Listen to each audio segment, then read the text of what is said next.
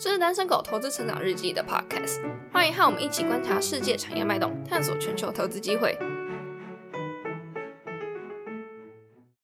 欢迎收听单身狗讲股，我是影视高人。我们前几集有说到，市场看起来现在是渐渐认同 Fed 主席说的，通膨是暂时性的。那之前因为担忧通膨而下跌科技类股，接下来应该会更有上涨潜力。那最近一周，纳斯达克指数创历史新高。微软、Facebook、C，还有前两集才刚讲的 CrossDrive，最近也都创了新高。之前也有约约粉丝留言说想要听约约一起录，好，OK，这集就满足你的心愿，换约约主讲。阿约吗？我是约约，大家好久不见。哎，真的是好久不见呢。那你今天要讲什么？今天主要是要介绍 Oatly 这家做燕麦奶的公司。那它是在五月二十一的时候 IPO，那 IPO 最后一次前，最后一次的融资是在去年九月。那是完成两亿的美元融资，由 Blackstone 领投。那跟投者还包含巴菲，巴菲特、星巴克讲巴，星巴克前董事长霍华舒兹，还有呃知名的艺人，像是欧普拉跟 Jay Z 等等。好，那我们现在聊聊这家公司的历史好了。Oatly 这家公司它是什么时候创立的？Oatly 创建的基础是一九九零年时隆德大学的研究，那时候有两位瑞典。食品科学家借由酶的技术将燕麦制成燕麦奶。Oatly 是在一九九四年成立的，它成立的十多年间，就是全球的饮食消费格局还不算成熟，加上说它品牌形象没有做到很好，所以蛮长一段时间 Oatly 都是个小众品牌，市场没什么反应。那直到二零一二年的时候，新的新的 CEO Tony Patterson 他上任，那开始重塑品牌的形象，他决定把 Oatly 和环保主义跟素食主义挂挂钩，就跟我们去年讲的表米是差不多的。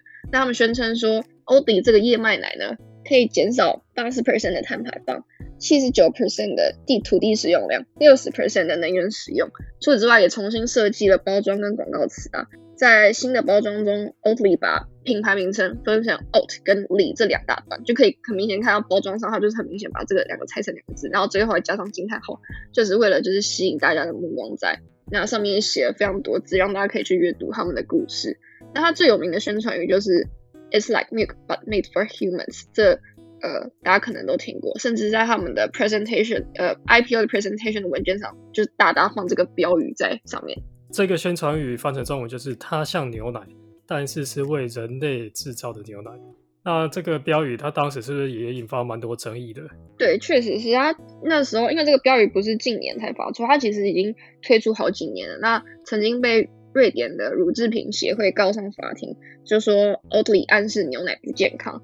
那后来就是以 Oatly 败诉告终，就是在瑞典，Oatly 完全不能给产品起名用奶制品的相关的字眼。二零一九年的时候，欧洲商标局也有试图取消 Oatly 这句话的商标权，就是因为他认为说宣传语可能不具有独立性。不过后来今年一月的时候，他赢下了这个官司，所以他还是能继续用这个商标语。所以整体来说，这个商标语算是他们的知名宣传语吧。其实 Oatly 的燕麦奶，我好几年前在瑞典有喝过。那很多人是把它当做牛奶替代替代品，然后加在咖啡里面。我试过了，但是我觉得加在咖啡里这个味道，我感到很不习惯，所以我还是比较喜欢加牛奶。其实很多人把它拿来当牛奶的替代品，主要是因为有乳糖不耐症，喝牛奶会浪费。根据资料显示，全球只有大概有三分之二的人其实都具有乳糖不耐症，尤其又是以亚洲人居多。我好像也有一点乳糖不耐症，一点点。不过我还是宁愿加牛奶啦，因为这个味道真的喝起来，我自己觉得不是很习惯。那 Oatly 除了燕麦奶以外，还有什么产品吗？它的官方是宣称有七种产品啦。那就是除了燕麦奶之外，还有一些冷冻的甜点啊，或者是可以拿来做成鲜奶油的乳制品啊，等等。比如说 yogurt 那些，对吧？yogurt 酸酸奶，酸奶是大陆语。酸奶就是 yogurt。嗯，好好吃哦。对，yogurt 啊，冰淇淋等等。那 Oatly 它有什么样的竞争对手吗？那跟竞争对手比起来，他们又有什么样的优势和劣势？其实说真的，就是植物，就是环保这件事情。近几年大家都蛮重视的，是蛮多人想抢这块市场的。那百事旗下的桂格燕麦跟 Danone 就是全球最大的鲜乳制造公司，他们也都有推出一些植物奶相关的，甚至连雀巢在欧洲也有推出以豌豆为原料的植物型奶制品。那这种大公司其实他们都非具，就是因为他们原先就在全球都有布局了，所以他们都具有广泛的物流跟供应链方面的优势，所以 Oatly 在这方面可能会稍微再劣势一点。那 Oatly 的优势可能就是它是燕麦奶中的品牌第一，那具有一定的先行者的优势，比如说就是目前就有一定的市占率，就喜欢燕奶奶的喜欢燕麦奶，那。还跟多家高端咖啡厅进行合作，像是星巴克，那就打开它的知名度，让更多人知道它这个品牌。那也是因为它是先进者，所以才有办法做到它跟很多呃店家去进行合作。这样，那根据他们的 IPO 文件，他们的起源地瑞典 o d y 的产品在奶类替代品中占了五十三趴的市占率。那他今年他也花了一点五亿投入超级杯的广告，由此可知他非常积极在扩大他的知名度，想办法拥有他的先进者的优势。好，接下来我们来聊聊 o t 的商业模式好了。o t 它是自己制造吗？还是请人代工？他们是自己生产制造的。那到今年三月为止，它目前共有四个生产设施，到预计到二零二三年的时候会扩张到九个。那 o t 最近也有宣布说，他要建两个工厂，其中一个就是建在英国那边。那他宣称说是全球最大的植物奶工厂，预计到二零二三年的时候会开始投产，每年产能上限可以达到四点五亿升的燕麦奶。那另外一家公司就是耗资三千万美元，是建在新加坡，它是欧里第一家在欧洲跟北美以外的工厂。那这间工厂它是跟当地的饮料公司央协成合资盖厂，那主要是协助欧迪在扩大亚洲这边的产能。就近希望可以就近供应中国的市场。那据消息称说，它这个工厂一年可以产加近六千万公升的燕麦奶。那他们主要的原料都是燕麦吗？那他们的供应商来自哪里？主要有五个燕麦供应商：比利时、马来西亚、美国各一个，瑞典两个。供应商的集中度比较高啦。那顾客又是来自哪里呢？主要还是以 EMEA 的欧洲区为大宗，占二零二零年营收的六十四 percent。那其次是美国，占二十四趴。如果以通路去划分的话，零售营收占七十一 percent，餐饮服务像是含咖啡厅啊跟饮料店占二十五 percent。我在台湾，我除了在 Seven 有看过以外，在很多电商网站也有看到。像我昨天有稍微 Google 一下，虾皮啊、Momo、PC Home、博客来、乐天，甚至是康士美都有。那 o t l y 它是不是有什么特别的销售策略？如果直接上架零售的话，可能大部分的人也不知道他在干嘛。那也不确定，可能就是销售量就不会这么好，所以他们主要的呃销售策略是以先跟高端的咖啡店合作为主，成功的打出知名度之后，再透过通路去进行贩售。他们在很多国际市场都是使用这样的手法，包含美国跟中国。那 Oatly 是二零一七年进入美国的，那像刚刚所说，它是透过高端的咖啡厅来进行合作与推广，截止到二零二零年超已经超过七百。七千五百家零售店跟大约跟大约一万家咖啡店进行合作。二零二零年美国的营收这边是一亿，中国也是也也以同样的手法。二零一八年透过精品咖啡跟茶的渠道进入中国市场，打开知名度之后，再跟阿里巴巴跟中国的星巴克形成一些合作的关系，扩大 Oatly 在中国的影响力。截止到二零二零年呢，Oatly 在中国有超过四千七百个专卖店，并拥有超过九千五百个餐饮服务。跟零售的销售点，两年内增长率就超过了四百五十 percent。哇，听起来增长很多哎。那燕麦奶和整个植物奶的产业趋势是怎么样的？那未来还有多大的成长潜力？其实我觉得在讲植物奶之前，我们应该先讲讲这个乳制品行业，再讲讲为什么是以植物奶下手。根据 Euro Monitor 的资料显示，呃，二零二零年全球乳制品的行业零售额估计大概是五千九百二十亿美元。预计到二零二五年的时候，可以达到七千八百九十亿美元，Kager 大概是五点九帕。那先讲一下乳制品，就是包含所有的像刚刚讲的牛奶啊、优酪乳啊，然后鲜奶油啊，只要是奶相关制制造出来的衍生性，其实都是叫乳制品行业。那它最大其中一个资产类类别就是牛奶。根据二零二零年全球奶类的零售额，大概就占了乳制品中的三十 percent。所以牛奶就是整个乳制品行业中最大的子类别，这也是为什么大家先针对植物奶下手的原因。那目前根据资料显示，二零二零年全球植物性的乳制品行业大概是一百八十亿，占全球乳制品产业的三 percent，这是不包含中国大豆饮料的。那其中呢，植物奶又占全球奶的九 percent，其他乳制品的渗透率其实根本就不到一 percent。那我们以第二大欧的第二大市场美国来讲好了。根据 Spence 跟 Good Food Institute 的数据显示，美国植物奶零售占奶类零售的十五点二趴，其实整体来说还算蛮高的，所以大家确实是有这个趋势存在。再来，我们讲到植物奶，又可以讲到说植物奶可以分为三类，分别是燕麦奶、大豆跟杏仁。那根据 Nielsen 的资料显示，说燕麦奶是进行成长最为迅速的，尤其是欧洲地区，几乎都是植物奶的零售之冠。那美国这边第一市占还是杏仁奶哦，可是燕麦奶还是在持续增长当中。呃，讲一个数据，就是二零二零年燕麦奶的销售额是年增两百零三%，是非常非常的快。那整体的零售额达到了二点六七亿美元。那我们再换个角度讲整个燕麦奶的全球市场，根据 Grand View Research 的研究显示，二零一九年燕麦奶的全球市场。预估可以达到三十七亿美元。那预计二零二零年到二零二七年间，可以以九点八帕的年复合增长率去进行增长。那也根据美国经济研究处的报告可以看到，说美国每周平均购买牛乳量都有在下降。目前大概下降了十二 percent，燕麦奶则是同时增加了三十六 percent，所以确实是有这个趋势存在。那也蛮多人就是有在开始接受植物奶这件事情，那就渐渐替代掉之前购买牛乳的习惯。嗯，那你自己呢？你有喝过吗？我是都还没喝过，但我知道台湾也蛮多公司在出燕麦品牌，比如说像是益美啊等等。有喝过的，欢迎在下面留言跟我们讲。那你有喝燕麦吗？我不太喜欢燕麦的味道。我觉得燕麦喝起来有一个糊糊的味道在，那你可能不会喜欢燕麦奶。不知道哎，但如果是我觉得亚洲人他蛮多会选择大豆的，或者是杏仁奶。呃，就算不是燕麦奶，我还有大豆奶或者是杏仁奶去进行选择，所以不一定是要燕麦奶，但植物奶或许是个趋势。嗯。好，那我们刚才讲的整个产业的趋势嘛，还有美国、中国的一些情况，那目前 Oatly 的财务表现怎么样啊？因为它目前是刚 IPO，所以我所有的资料都是来自于 IPO 的文件去找，它还没有记报在。二零二零年它的毛利率是三十点七帕，那公司这边表示说，因为疫情导致产能扩张有一些延迟，那全球消费者的需求有在增加。供应受到限制，造成有供不应求的状况产生，所以第一季的毛利率下降至二十九点九帕，其实下降量不多啦。不过它到目前为止都还是在亏损的状态当中。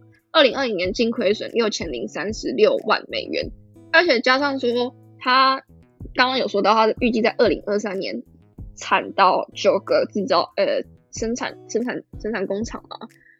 所以它今年的资本支出已经预计扩大到三点五到四亿美元了。这样讲大家好像没什么感觉。我来讲另外一个数字，它在二零二零年的时候资本支出只有一点三亿，所以等于是它资本今年资本支出扩大了三倍左右。加上说近期就是还是有存在一些通货膨胀的压力，如果它不再转嫁客户的状态下。